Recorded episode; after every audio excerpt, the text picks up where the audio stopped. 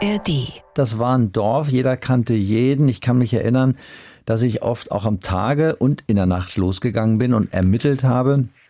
Und viele Dinge waren wirklich auch rauszukriegen. Ich habe damals einen Mord aufgeklärt, äh, weil irgendwie am, am Hans-Albers-Platz sich Spuren ergaben. Und wenn man wirklich die Nase im Wind hatte, und wie gesagt, es war der kleinste Stadtteil äh, Hamburgs, dann, dann konnte man da auch was bereißen. Viel, viel, viel Hamburg. Hamburg. Der Talk-Podcast von NDR 90,3 mit Daniel Kaiser.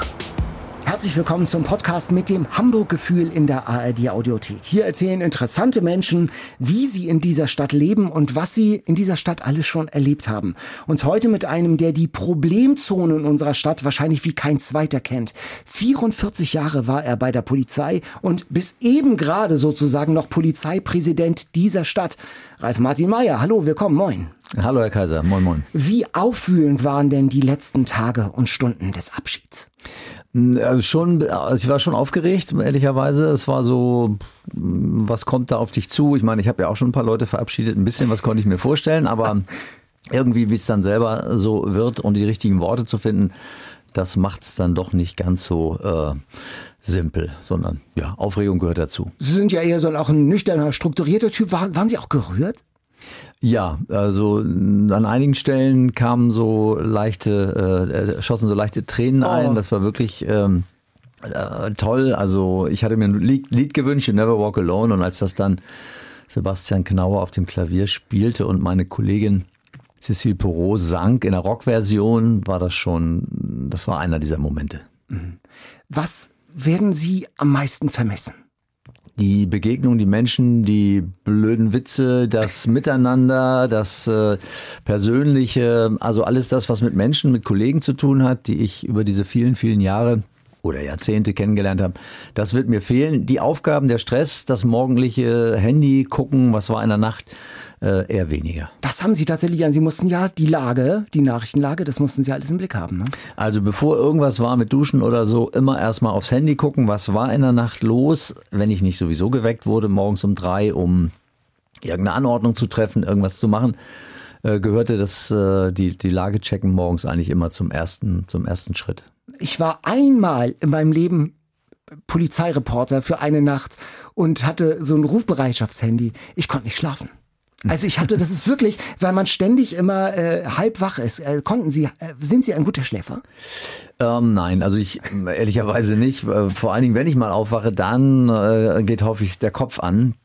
Dann kommen die Dinge, die man noch erledigen muss, ähm, die vielleicht auch noch nicht ganz verarbeitet sind, die kommen einem dann in den, einem in den Sinn. Und äh, dann äh, braucht man äh, zwei, drei Stunden manchmal, um wieder einzuschlafen. Und dummerweise ist das dann der Zeitpunkt oder kann es der Zeitpunkt sein, äh, zu dem der Wecker klingelt. Ah, sehr ärgerlich. Ähm, hatten Sie eigentlich auch als Polizeipräsident eine Dienstwaffe? Nein, ähm, ich bin ja politischer Beamter geworden vor neuneinhalb Jahren. Davor natürlich ähm, die die restlichen bis zu bis zu 44, da war ich ganz normaler Beamter. Ja, habe ja quasi von der Pike auf, von der von einem Streifenwagen bis hin zum äh, LKA, ähm, Akademieleiter, alles äh, alles durchlebt. Wir ziehen heute ein bisschen Bilanz, schauen auch nach vorn. Ich sag mal, Sie sind jetzt Mitte 60, sehen viel jünger aus und das ist Rentenalter. Sie sind aber irgendwie wirken so fit wie ein Turnschuh. Wie machen Sie das? Ich glaube, das ist so ein bisschen, sind das die Gene. Also ähm, Menschen, die vielleicht früher häufiger den Ausweis zeigen mussten, um in die Diskothek zu kommen, haben im Alter den Vorteil, äh, dass man sagt, du siehst ja noch gar nicht so alt aus. Also äh, 64 werde ich jetzt ähm, in Kürze im November, Anfang November. Und äh, das ist vielleicht ein bisschen der, der, der optische Vorteil, aber tatsächlich die Knochen, die, das ist alles, das ist 64. Das ist wirklich, also haben Sie so Zipperlein-mäßig auch schon, sind schon so Sachen? Ich habe ja zehn Jahre bei den Spezialeinheiten gearbeitet, gedient sozusagen. Und da muss man ja wirklich, da macht man ja Leistungssport. Da wird man ja unheimlich äh, trainiert. Äh, man muss ähm, total fit sein. Und da habe ich ähm, 40 Jahre Fußball gespielt. Also das macht die Knie äh, mürbe. Also da kommt einiges zusammen. Also beim Aufstehen und äh, aufs Sofa setzen machen Sie schon so alte Männergeräusche.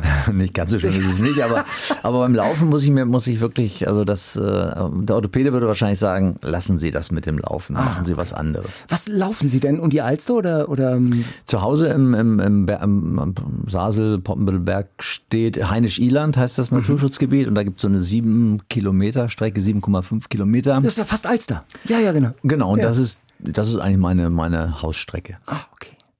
Ähm, Sie sind seit 44 Jahren in Hamburg im Prinzip. Deshalb machen wir mal jetzt eine 040 Aufwärmrunde. Alster oder Elbe? Alster. Warum? Ähm, so vielfältig, so schön und ähm, ja, ist ähm, äh, man kommt nach Hamburg, entweder man ist da in der einen Richtung unterwegs oder in der anderen. Bei mir war es immer eher die die die Mitte und äh, immer eher die Alster. Äh, ich finde die Elbe auch schön, aber wenn ich mich entscheiden müsste, dann Alster. Hm, Fischbrötchen oder Franzbrötchen? Fischbrötchen. Ich, also ich bin ein Fischkopf. Also was das Essen angeht, ich überall, wo ich esse, ähm, ah, Fischclub, äh, jetzt allerdings Fischclub Blankenese, ist nun gerade an der Elbe, aber da, da, da also, also da ist äh, irgendein Plattfisch oder so, das gehört einfach dazu. Ich bin- Lapskaus ist auch hier so ich die liebe Dinge. Ja, Fisch. Ja, und ah. Mhm. den Lapskaus ist, das wäre jetzt nicht mein allererster Fisch, aber nicht, den, den mag ich auch.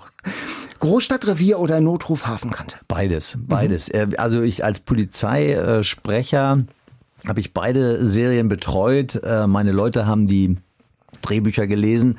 Ich habe in beiden Serien schon eine kleine Rolle gehabt. Also ich kann mich da überhaupt nicht Ah, entscheiden. da das muss ich beides machen. Große Loyalitätskonflikte. Aber wenn man so Krimis und so guckt, es gibt ja viele Krimis, es gibt viele äh, Kriminalromane auch, schlägt man da als Polizist nicht immer wieder auch mal die Hände über dem Kopf zusammen? Nein, ich finde, das ist für uns eine tolle Sache, weil wir einfach äh, ja, eine kostenlose Werbung für unseren Beruf haben. Natürlich, Harry hol den Wagen und so, das ist, ähm, das ist nicht alles so in der Realität. Aber das ist eben die Kunstfreiheit, das muss man ertragen können. Äh, bei den Tatortkommissaren Till Schweiger oder Manfred Krug? Eieieiei, puh, Till Schweiger. Mehr Action so ein bisschen. Ja, ein bisschen mehr Action. Manfred Cook ist einfach zu ruhig, zu lange, aber ist auch ein toller Schauspieler. Grüne oder blaue Uniform? Blau, eindeutig blau. Also das Grün war, das war ein, äh, ähm, ich will nicht sagen, ein Witz der Geschichte, aber das hat nicht gepasst. Hamburg war immer, die Polizei war immer blau. Blau ist unsere Farbe heute wieder und äh, das Gott sei Dank. Also das, äh, das dazwischen, nein. Das war ein kurzer, ein kurzer Irrtum. König der Löwen oder Elbphilharmonie? Elfi. Also allein wegen der, wegen der Vielfalt, klassische Musik, äh, tolles Konzerthaus, macht Hamburg über die Grenzen Deutschlands äh, in die Welt bekannt. Ähm, Einfach toll. HSV oder St. Pauli? Ja, HSV. Ich hab, muss allerdings gestehen, ich habe auch, äh, gehe auch zu St. Pauli, aber bin von klein auf aus den 70ern einfach ein HSV. Kevin Keegan, Uwe Seeler hat, glaube ich, äh, viel in mir ausgelöst als, als junger Mensch und das, äh, also wenn sie gegeneinander spielen, HSV, ansonsten darf Pauli alles gewinnen. Und ich wollte gerade sagen, hier als Abschiedssong You'll Never Walk Alone. Das kommt aus der Spezialeinheitenzeit. Das haben wir uns ganz, ganz oft gesagt. Wir sind äh, als Polizei sowieso eine Gefahrengemeinschaft, aber in den Spezialeinheiten geht's ja richtig in die, in die bewaffneten äh, Konflikte sozusagen rein. Und da war das immer ganz wichtig. Und jedes Mal, wenn ich die verlassen habe, ich war dreimal da, äh, gab's irgendwie ein Bild und da stand dann You Never Walk Alone. Und das passt auch dazu. Also man muss, man muss sich gemeinsam stützen und, und helfen. Als Team kommt man voran, als, als Einzelner nicht. Und das kam dann sozusagen, als dieses Lied dann erklang, von der Kollegin gesungen, kam genau diese Zeit auch nochmal wahrscheinlich wieder hoch. Ne? Genau, das war, äh, also zehn Jahre sind ja nun wirklich eine prägende Zeit. Es waren ja auch einige ganz schwere Einsätze dabei, die einen auch noch mal ein bisschen beschäftigen, die man auch ähm, aufarbeiten muss, wenn zum Beispiel jemand, äh, wenn das Gegenüber äh, zu Tode kommt und, und solche Dinge. Das, ähm, das läuft dann wie ein Film ab. Es ist Hamburg schönste Stadt der Welt, sagen manche ja. Ja, also ich denke, wir können da konkurrieren äh, mit allen anderen schönen Städten. Ich würde jetzt nicht so, Hamburg ist ja auch Understatement, ehrlicherweise. Ähm, aber es ist einfach der Hafen, der Hafen mitten in der Stadt. Dann wirklich diese vielen Wasserwege, dann dieses, das, das Grün der Stadt. Also ich würde schon sagen, da haben wir, können wir uns mit anderen Städten durchaus messen und wir gehören mit Sicherheit zur Gruppe der Spitzen. Ah, ja, genau. Sie wohnen, haben Sie gerade schon gesagt, so ein bisschen nördlich, ein bisschen ruhiger, ein bisschen grüner, ne? Genau, in den Walddörfern, also quasi das hm, Hohensasel würde man den Stadtteil, oder heißt der Stadtteil. Ja, es ist einfach ruhig, schön, man geht vor die Tür, man kann sofort in die Natur treten, man kann dort äh, laufen, Sport machen, Wasser äh, genießen und äh, ja, ein bisschen ruhi- ruhiger und äh, das braucht man bei so einem stressigen Job. Und ist denn auch genug Leben da oder was machen Sie, um mal ein bisschen Puls zu bekommen? Ja, natürlich. Das sind ja klein, kleine Städte mit, mit dem Fußballverein und allem drum und dran. Und Tennis gehört natürlich dazu. Ich spiele, spiele noch Tennis. Hab damals beim TSV Sasel Fußball gespielt. Also ähm, das ist schon, das Durchschnittsalter ist schon ein bisschen höher in den Stadtteilen, muss man schon klar sagen. Wenn man in der Stadt ist, dann, dann pulsiert das Leben anders. Aber Hamburg ist ja so nah und so dicht beieinander, dass man eigentlich beides haben kann. Man ist gerne in der Stadt, man ist aber auch wieder gern zurück in der ruhigen Gegend. Mhm. Werden Sie eigentlich in der Stadt erkannt? Ja, ja, also doch. Also, also Und dann? Ja, dann gibt's mal ein Hallo oder, oder Moin Moin oder es kommen auch mal Leute und sagen einem was, in aller Regel was Gutes. Also sie machen einen guten Job zum Beispiel. Oder sind sie der und der? Sie sehen so aus ungefähr. Ja, sie machen einen guten Job. Ab und zu kriegt man auch mal was hinterhergerufen. Ähm, Meistens von Menschen, die mit der Polizei nicht ganz so zufrieden sind. Mhm. G20 oder irgendwie sowas. Ja, hau ab oder sowas. Also das Ah, sind dann so. schon so, Ah. also Menschen, die der Polizei insgesamt kritisch gegenüberstehen. Man ist dann ja das Gesicht der Polizei auch. Genau, genau. Ich war ja auch Pressesprecher sechs Jahre Ja. lang und jetzt eben die fast zehn Jahre Präsident. Da ist man schon eins der Gesichter der Polizei. Einmal, Sie kommen aus Wittingen, Abitur in Hankensbüttel. Muss ich beides googeln. Klingt abgelegen. Äh, klingt abgelegen, ist an der Hangsbüll ist an der B4, das ist äh, die äh, Straße von Uelzen nach Gifhorn, Wolfsburg. Ähm, das Otterzentrum ist in Hangsbüll, kennen einige. Das Otterzentrum. Das Otterzentrum Das kann man Otter. also toll Otter, äh, Ottern äh, Ah, okay. besichtigen Ah. sozusagen. Ansonsten ist da aber nichts außer einer Kartoffelchips-Firma, glaube ich. Äh, Witting ist natürlich weltbekannt, das Wittinger Bier, Privatbrauerei. Damit bin ich ja quasi aufgezogen worden mit dem Getränk Ah. als junger Fußballer. Allerdings mit Alsterwasser fing es an, soweit ich das äh, noch erinnere. Und äh, ja, es ist ja, ist ja der, der, der ehemalige Zonenrandbezirk Mhm, und ähm, ja, ist ruhig da. Ne? Ruhig, ne? Wie viel Landei steckt denn noch in Ihnen? Also aus dieser Zeit noch. Ähm, ja, würde ich nicht sagen. Ich, ich musste, ich musste früh, ähm, früh ran, ähm, habe relativ viele Probleme in der Familie auffangen muss, müssen. Das waren finanzielle Probleme, Todesfälle. Ich würde sagen, als ich nach Hamburg kam, hatte ich schon, ich sah zwar aus wie ein Unterprimaner, äh, aber ich hatte schon einiges hinter mir und insofern würde ich sagen wenig, weil das Leben einen ja doch so ein bisschen stehlt und äh, ähm, nee, ich habe mich auch mit Hamburg total, ich würde ich würd hier nie wieder weggehen. Ja, ich habe im Internet gefunden, mit 18 Jahren übernahm er die Verantwortung für die chaotischen Finanzen der Familie. Ja, äh, ja, Konkurs, ne? Also Konkurs, das Haus hätte versteigert werden müssen, in dem wir wohnten. Und irgendwie will man ja in dem Haus wohnen bleiben, vor allen Dingen, wenn man eine große Familie ist. Und dann muss es irgendeiner machen. Dann musste ich den Kredit sozusagen übernehmen. Persönlich musste eine Bürgschaft. Mit 18? Mit Bürgschaft, ja, mit 18 geht das los. Äh, Mit 18 bin ich noch zur Schule gegangen. Sie waren ja, noch, hm, äh, ja, also mein Vater hat mir das ähm, ziemlich äh, klar angeboten, ohne, also ich konnte es so richtig ausschlagen, konnte ich es nicht. Äh, und dann habe ich es halt auch gemacht. Und ähm, ja, das heißt, dann muss man irgendwann auch ein bisschen Schulden abtragen. War das denn nach Hamburg auch so eine Flucht? Ähm, das würde ich nicht sagen, nicht von da, äh, nicht von daher, aber schon. Wir wollten, meine Frau und ich, wir wollten in die Großstadt, wir wollten was erleben, wir wollten. Meine Frau kommt vom Bauernhof, sehr viel Arbeit, äh, äh, auch das Leben auch relativ klar strukturiert. Ähm, wir wollten einfach, ja, einfach in die große weite Stadt Hamburg.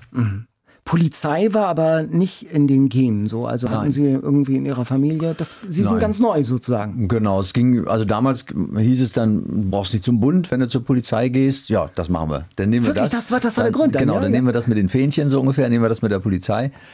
Ähm, dann bin ich aber sehr schnell angefixt worden von dem Beruf und ähm, ich würde sagen, nach ganz kurzer Zeit war für mich klar, dass das, das ist der Job. Warum? Ähm, viel Abwechslung, Teamarbeit, wer das, wer das mag, Teamarbeit und ich mag das gerne. Ähm, habe es ja auch gelernt im Fußball, so Sport sozusagen.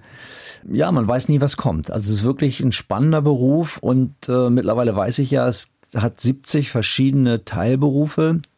Also ich, ich zähle jetzt gar nicht die Instrumente vom Orchester auf, sondern wirklich die verschiedenen Sachen, ob ich auf dem Pferd sitze, ob ich Hundeführer bin, ob ich Zivilfahnder bin oder äh, bei der Wasserschutzpolizei oder Streifenbeamter. Äh. Ich habe mal eine Sendung gemacht über einen Verkehrskasper. Hammer, Hammer Einheit. Super, Genau. ganz wichtige Ja. Arbeit, ganz tolle Polizeiarbeit. Die stehen da mit der Wumme im Hals sozusagen. Genau. Stehen die an der einen Hand sozusagen äh, an, der, an der Pistole, mit der anderen Hand die Hand im Kasper. Und Genau. das ist auch Polizeiarbeit. Ja, das ist der Hammer. richtig. Ja, Prävention, äh, das ist sehr breit, das stimmt.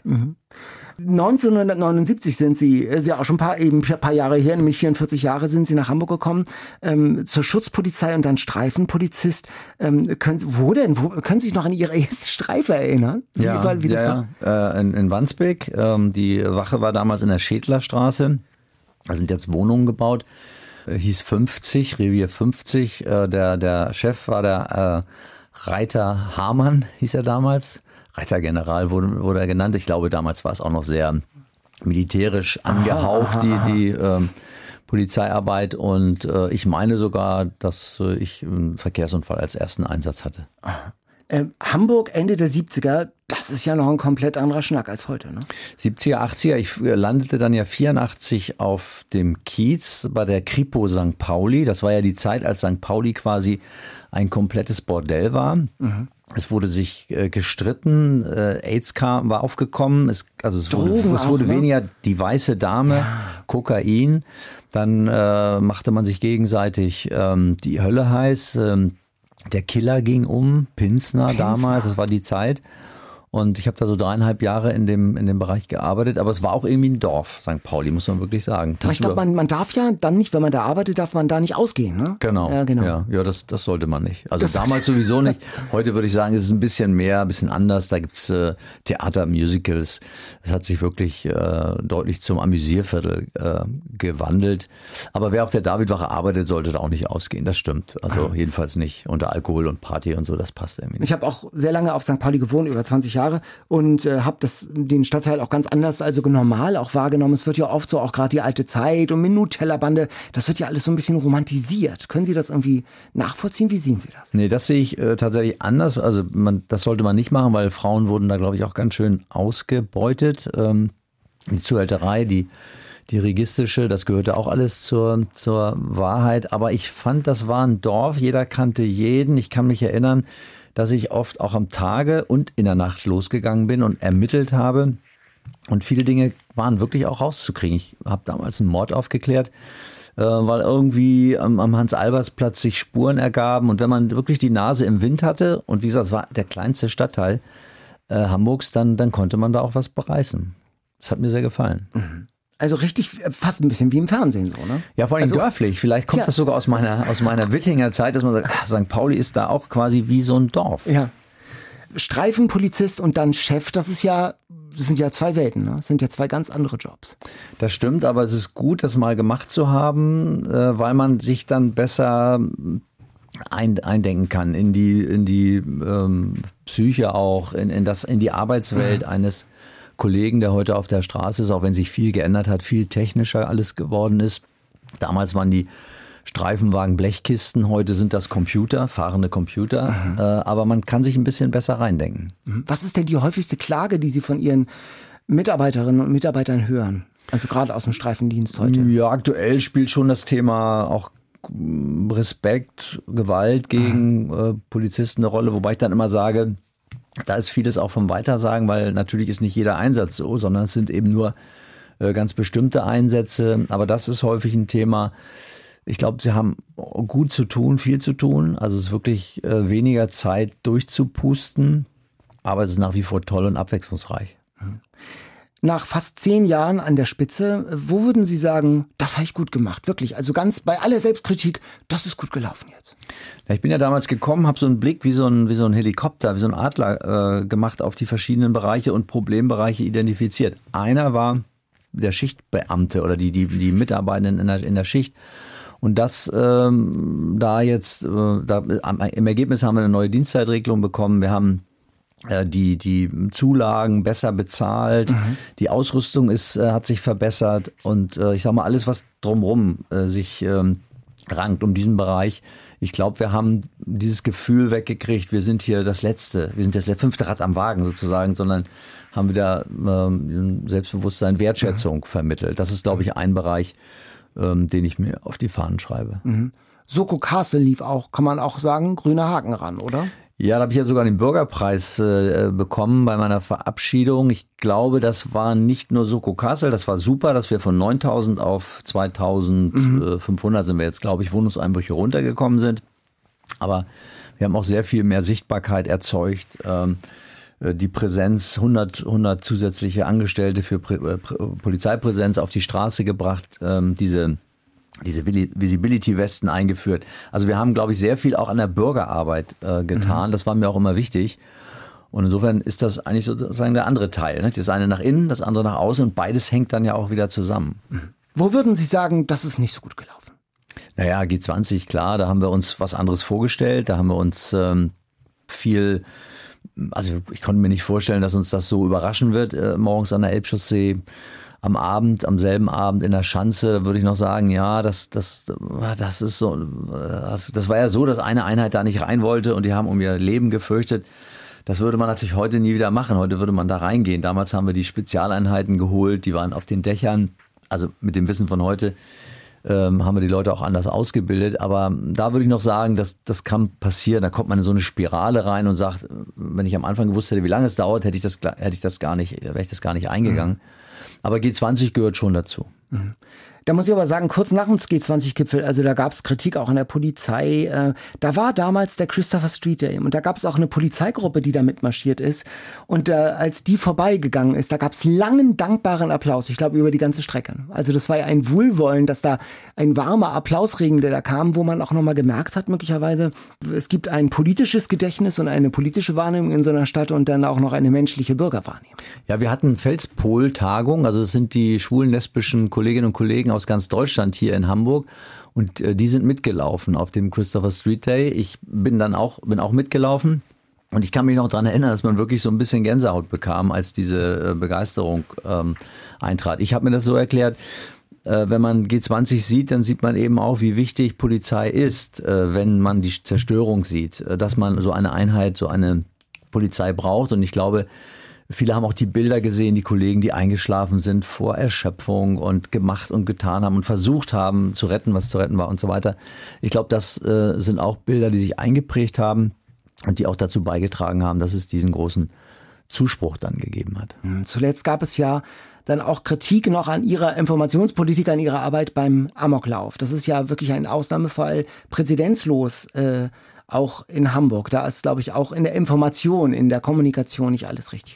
Ja, wenn man sich jetzt das Ereignis anguckt und sieht, wie toll diese ähm, USE da gearbeitet mhm. hat und äh, wie viele Leben die gerettet haben, und ich habe ja nun auch mit den Opfern gesprochen, die überlebt haben, äh, wie dankbar die sind, dann, dann fällt das natürlich einen Schritt weiter hinter zurück. Und trotzdem muss man sagen, ja, wir haben da zu früh die zweite Pressekonferenz gemacht man hat mich da falsch informiert. Es ging um dieses Googeln dieses Buches. Man hat gesagt, man hat das nicht gegoogelt, dabei hatte das jemand gegoogelt. Und jetzt rankte sich das in dieser Pressekonferenz. Wie kann man denn nur dieses Buch nicht finden? Und mhm. na, dann versucht man es halt irgendwie zu erklären. Am Ende muss man sagen, nee, es war doch so, dass man das gefunden hat. Man hat es nur anders eingeschätzt. Äh, man hat daraus nicht äh, sofort äh, die Schlüsse gezogen, die der ein oder andere gerne gehabt hätte. Und dann hat man so eine Lage, die wirklich nach dem Zweiten Weltkrieg, wie gesagt, präzedenzlos ist. Und als Polizeipräsident, da muss man ja irgendwie auch cool sein und hart, unbeeindruckbar eigentlich. Können Sie sich erinnern, dass Sie mal geweint haben? Also in dem Moment, wo Kollegen gestorben sind, äh, definitiv. Es gehörte ja auch zu meiner traurigen Pflicht. Dann ähm, gerade in den letzten drei, vier Jahren war es so, dass ich, dass ich, äh, ich glaube, acht, acht Trauerreden halten musste. Und das war schon so, war schon so eine Phase, wo äh, wo es wo es wirklich nicht anders ging. Aber das sind ja auch Ausnahmesituationen, ehrlicherweise. Im Dienst selber nicht. Im Dienst ging es mir immer darum, mich auch vor die Kollegen zu stellen und ähm, nicht gleich ähm, die, in, die, in die Kritik einzustimmen, sondern zu gucken, das muss ordentlich untersucht werden. So ist es jetzt ja auch beim Amoklauf. Ja. Es wird ja immer noch untersucht. Und von daher äh, glaube ich, ist das auch eine wichtige Komponente, da ähm, auch die, ja, sich so einfach vor die Kollegen zu stellen. Mhm. Ich höre oft, gerade wenn man am Wochenende an Demos vorbeigeht und Polizeitrupps dann sieht, die äh, unermüdlich da auch arbeiten an Samstagen, an Sonntagen, zu unmöglichen Zeiten. Äh, dann höre ich oft Leute sagen, oh Gott, den Job würde ich nicht machen wollen. Harte Arbeit, wenig Geld, wenig Anerkennung. Man macht da seinen Job, wird im Zweifelsfall noch angepöbelt. Sagen Sie mal, warum ist es trotzdem schön, ein Polizist zu sein? Weil man Anerkennung bekommt. Man bekommt sie nicht von allen, das stimmt. Ähm, es gibt eben äh, Gruppen, die einem sehr kritisch gegenüberstehen, aber insgesamt ist die gesellschaftliche Anerkennung sehr hoch. Es ist ähm, ein sehr, sehr abwechslungsreicher Job. Ähm, klar, man hat Schichtdienst und das ist äh, anstrengend. Aber es gibt eben auch andere Bereiche, in die man später mal wechseln kann, die keinen Schichtdienst haben. Naja, die Bezahlung ist jetzt nicht, man wird nicht Millionär, das stimmt, äh, aber man, man kann davon schon äh, ganz ordentlich leben. Jetzt ist das gerade so ein Punkt, ne? die Inflationsrate geht hoch, die mhm. Wohnungen äh, werden, werden teurer und, und sind schwer zu finanzieren, aber ich kenne viele Kolleginnen und Kollegen in der Vergangenheit, die sich ihr, ihre Wohnung, ihr Reihenhaus äh, finanziert haben und also man kann schon eine Familie gründen und damit äh, klarkommen. Man muss nicht unbedingt Polizeipräsident werden. Mhm. Ihre, Sie haben zwei erwachsene Söhne. Äh, haben die ein Polizeigehen geerbt? Ich weiß nicht warum. Nein, sie sind beide in die Wissenschaft gegangen. Der eine ist Elektroingenieur, promoviert gerade. Der andere ist Politikwissenschaftler, promoviert gerade und äh, offensichtlich konnte ich das nicht so rüberbringen. Ah, okay. Sind Sie denn zu Hause so der Herr Polizeipräsident oder wird da auch mal ein Witz gemacht oder so? Ach, der Herr Polizeipräsident wieder. Nee, nee, also gar nicht. Also ich glaube, zu Hause bin ich ganz normal Papa oder Rallye und äh, nein, also das ist ja auf Augenhöhe und, und nichts anderes. Ich wollte gerade sagen, Ralf Martin Meyer, das ist ja, Ralf Martin ist ja ein Vorname, der, wissen Sie noch, warum Ihre Eltern sich entschieden haben zu Nein, ich, war, ich bin nur immer zusammengezuckt, wenn unsere damalige, äh, das damalige Hausmädchen den Namen gesagt hat, dann hatte ich immer meistens irgendwas gemacht und dann drohte irgendwie äh, Schimpfe. Genau, aber äh, Ihr Freundeskreis, Ihre Familie sagt dann, wie war das im Rallye, sagen die? Ja. Naja, man hat ja viele unterschiedliche Spitznamen. Äh, gut, in der Polizei gibt es ja auch diesen Spiegel, diesen Arbeitsnamen vom MEK, dass viele Spiegel sagen. Also ja, also eher Ralf, wenn man jetzt, mhm, also okay. kürzere Form. Kürzere Form. Wir hatten ja hier auch schon Schauspieler, die Polizisten spielen, eben von Notruf Hafenkante zum Beispiel, und die haben sich das auch zu eigen gemacht, so die Rolle. Die gehen hier übers Gelände beim NDR und sagen dann, oh, der Kollege im Auto hier ist auch nicht angeschnallt. Also gehen Sie auch mit Polizeiblick durch die Stadt, also so eine Deformation professionell, so eine Berufskrankheit, Falschparker, da vorne der Drogendealer oder so? Genau. Also wenn ich, ich kann mich erinnern, gehe mit meiner Frau durchs Heinisch-Iland oder durch, durch, den, durch die Wälder Poppenbüttels und sehe von weitem schon eine alte Dame, ähm, die ich sofort äh, fokussiere und sage, hm, ich glaube, die kommt aus dem Altersheim. Ich glaube, die ist, die sieht so ein bisschen so aus, wenn sie, als wenn sie orientierungslos ist. Und bin dann ein bisschen schneller gegangen und dann habe ich sie angesprochen.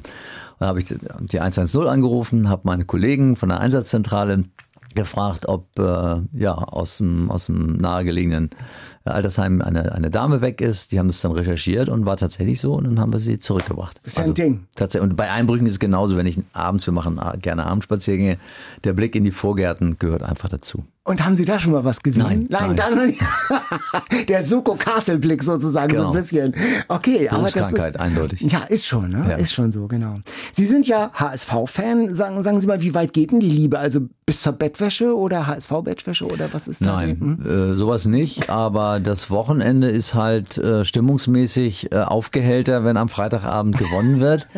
äh, wenn, wenn, wenn eine Niederlage passiert und die dann vielleicht auch noch blöd ist, dann kann das Wochenende schon mal nicht ganz so stimmungsmäßig gut sein. Mhm.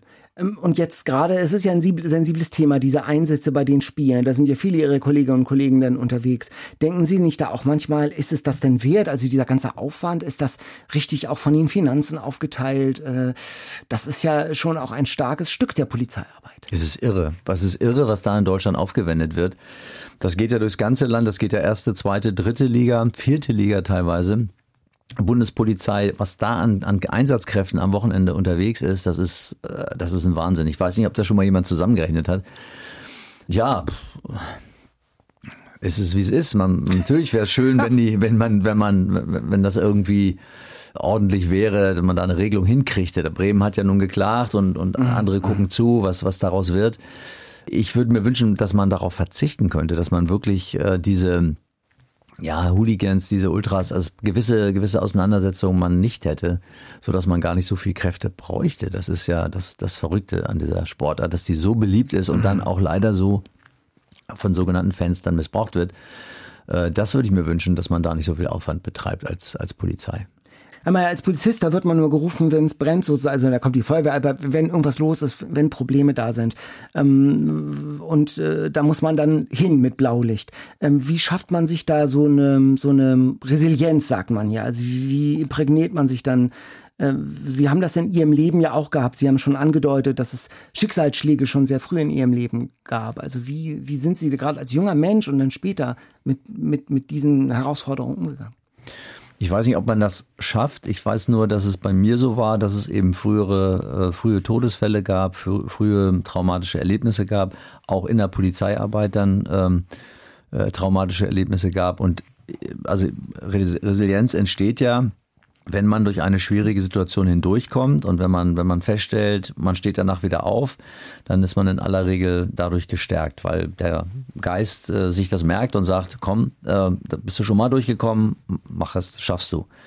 Und so würde ich heute sagen, bin ich aufgestellt. Äh, durch diese verschiedenen Dinge, die mir passiert sind, äh, bin ich am Ende, habe ich am Ende nichts gehabt, wo ich dann das Gefühl hatte, das kann mich jetzt noch umwerfen. Also das entsteht eigentlich durchs Leben. Deswegen bin ich manchmal auch der Meinung, man muss ein bisschen gucken, wenn man Bewerber hat, kann das ja durchaus ein, ein Aspekt sein. Haben die schon etwas erlebt, mhm. was sie möglicherweise an Lebenserfahrung mit in den Beruf hineinbringen? Was war aus diesen 44 Jahren Polizei? Auf Streife, als Pressesprecher, äh, in der Ausbildung, an der Spitze. Was war so ein, der schönste Moment? Gibt's sowas? Naja, jeder Einsatz, den man erfolgreich bestreitet, ist schön. Ähm, die Zeit im mobilen Einsatzkommando war schön, aber die Kripo-Ermittlungsarbeit auf St. Pauli fand ich auch interessant. Es gibt, also ich kann das, ich kann mich da gar nicht so richtig festlegen. Natürlich ist die letzte Phase, die Büroarbeit als Polizeipräsident, die ist damit nicht vergleichbar. Das mhm. ist was anderes.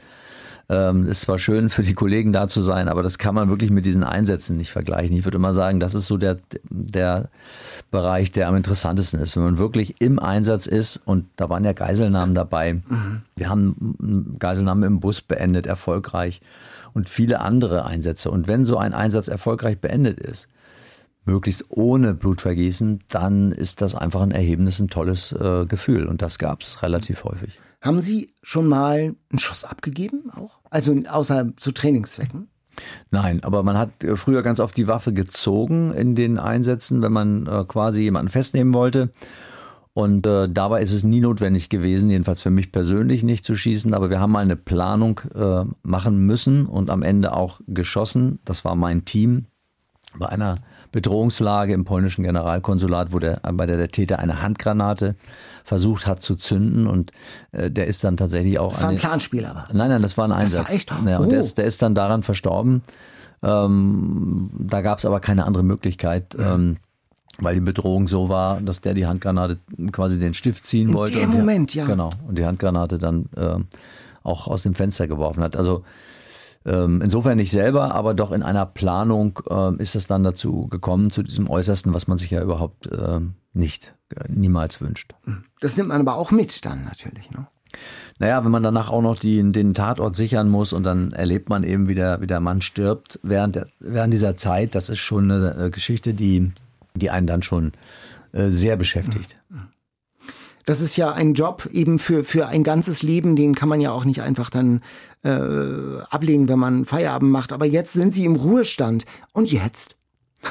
Na, erstmal ähm, heißt es ein bisschen runterzukommen, ein bisschen zu Dinge zu regeln, die zu regeln sind, ein bisschen zu reisen und äh, mal gucken, was da noch ist. Also hab gesagt, so ganz ohne Arbeit wird's nicht gehen, aber diesen Job 44 Jahre lang, das äh, da ging es jetzt für mich erstmal drum, äh, runterzufahren und raus aus dieser, aus diesem täglichen äh, Laufrad. Aber wenn Sie sagen, ganz ohne Arbeit geht's nicht, was, was schwebt Ihnen denn da so vor? Also haben Sie haben gerade gesagt, heute Abend machen Sie einen Vortrag zum Beispiel, sowas in die Richtung. Mal ein Buch schreiben oder Sowas so? kann sein, aber auf jeden Fall erstmal keinen Plan machen. Das ist, ähm, glaube ich, ähm, die, erste, die ersten Monate sollten ohne Plan verlaufen mhm. und ein bisschen, bisschen freier sein und dann, dann wird sich was ergeben. Mhm. Und dann diese Routine. Also der erste freie Tag wird, glaube ich, sein, wenn Sie morgens um sieben nicht aufs Handy gucken, ob in der Nacht was passiert ist. Ne? Ja, oder eben rausgehe, ne? Dann, dann wirklich mal in die Natur gehe, mhm. laufe, spazieren gehe, was auch immer. Also mhm. was anderes mache als jetzt ähm, die letzten 44 Jahre aufstehen, frühstücken, ins Büro fahren. Es gab ja neulich diesen Fall da in Lüneburg, da hat ein äh, Polizeibeamter einen äh, Fall aus seiner Vergangenheit, der noch äh, äh, ein, ein Cold Case war, den hat er mitgeholfen aufzuklären. Gibt es sowas? Haben Sie auch noch so einen Fall, von dem Sie sagen würden, die, der geht mir so nah, den nehme ich jetzt mit und dann löse ich ihn oder, oder der geht mir noch so nah? Also ich würde die, die kleine Hillal würde ich ja. schon gerne wieder äh, also noch aufnehmen und, und finden wenn es irgendwelche Ansätze gäbe, dann dann würde also finde ich auch spannend, dann so sowas ähm, also in dem Fall würde hätte ich würde es mich auch persönlich tangieren, sehr sehr sogar, aber ich würde es generell spannend finden, alte Fälle aufzuklären. Das ist durchaus was, was ich mir sehr, sehr interessant vorstellen kann. Wir haben diesen Fragebogen bei uns im Podcast und da lautet die erste Frage, wenn Sie König von Hamburg wären, Sie hätten alle Macht, was würden Sie als allererstes in dieser Stadt ändern? Also ich würde äh, das Thema Hasskriminalität im Netz, das finde ich äh, unerträglich, was wir, was wir, wo wir da gelandet sind. Das würde ich gerne äh, beenden. Da würde ich gerne etwas, äh, einen Riegel davor schieben. Und ist das mit den Riegeln nicht ganz einfach? Ich würde in dem Fall, äh, kann ich mir vorstellen, irgendeine Nebenstrafe. Das heißt also, wenn ich das, äh, wenn ich tatsächlich im Netz äh, Hasskriminalität vollführe, dass, dass ich dann den Führerschein verliere oder nicht mehr am, am nicht mehr am äh, ähm, Social Media Betrieb teilnehmen äh, kann und mir das verwehrt bleibt. Auf jeden Fall ist das ein Thema, was ich, was ich finde, was wir un unbedingt angehen müssen. Mhm. Wo würden Sie sagen, mehr Hamburg geht nicht? Ja, äh, zwischen Binnen- und Außenalster auf der Lombardsbrücke mit dem Blick äh, einmal nach, nach links äh, auf die Phalanx des Jungfernstichs äh, und nach rechts auf die Weite der, der Außenalster. Das ist für mich Hamburg. Schon irre, ja, das sind tolle, das sind wirklich tolle Blick. Was würden Sie gerne mal in Hamburg machen, was Sie noch nie gemacht haben? Wasserskilaufen. Auf Kann man Elbe. das? Weiß ich gibt möglicherweise. Also ich meine, wären Sie der Erste. Naja, nee, also, also es gibt sicherlich in Entenwerder oder so, oder beziehungsweise ähm, äh, in, äh, im, im Bereich Vier- und Marschlande ja, gibt es ja, bestimmt genau. irgendwo eine Ortkarten oder so, kann man bestimmt äh, Wasserski laufen. Also ein Wasserski-Ding so. Haben Sie es schon mal gemacht oder äh, nur in nein, Hamburg nicht? Achso. Nein, nicht. Aber äh, ich meine, Sie sind ja sportlicher Typ, kann, kann ja nicht schief gehen eigentlich. Ne? Mhm, genau. Kann man auf jeden Fall mal versuchen. Vielen Dank, Ralf Martin Meyer. Das war viel Hamburg für heute und dieses Gespräch und alle anderen interessanten Begegnungen mit Charlie Hübner, mit Dagmar Berghoff, mit Alphonse, mit Carlo von Tiedemann und Westernhagen und, und, und gibt's in der ARD Audiothek und über die NDR Hamburg App. Am besten Sie abonnieren den Podcast, dann verpassen Sie kein Gespräch mehr. Ja, und das war's für heute. Bis zum nächsten Mal. Tschüss. Tschüss. Hallo, ich bin Eva Maria Lemke. Unser Podcast Dark Matters, Geheimnisse der Geheimdienste geht weiter. In Staffel 1 haben wir euch von den deutschen Nachrichtendiensten erzählt. Jetzt, in der zweiten Staffel, gucken wir raus in die Welt. Die Geheimdienste anderer Länder, die wirken ja noch um einiges mysteriöser als unsere eigenen, weil sie die Lizenz zum Töten haben, weil sie Weltgeschichte schreiben und manchmal auch richtig schmutzige Methoden anwenden. Giftanschläge, brutale Terrorattacken, russische Spione in Deutschland. Jede Woche schauen wir uns mit unseren ARD-Experten einen Fall an, der die Tür zu einem Geheimdienst ein bisschen öffnet und uns Dinge verrät, die wir eigentlich nicht wissen sollten. Dark Matters in der ARD Audiothek und überall sonst, wo es Podcasts gibt.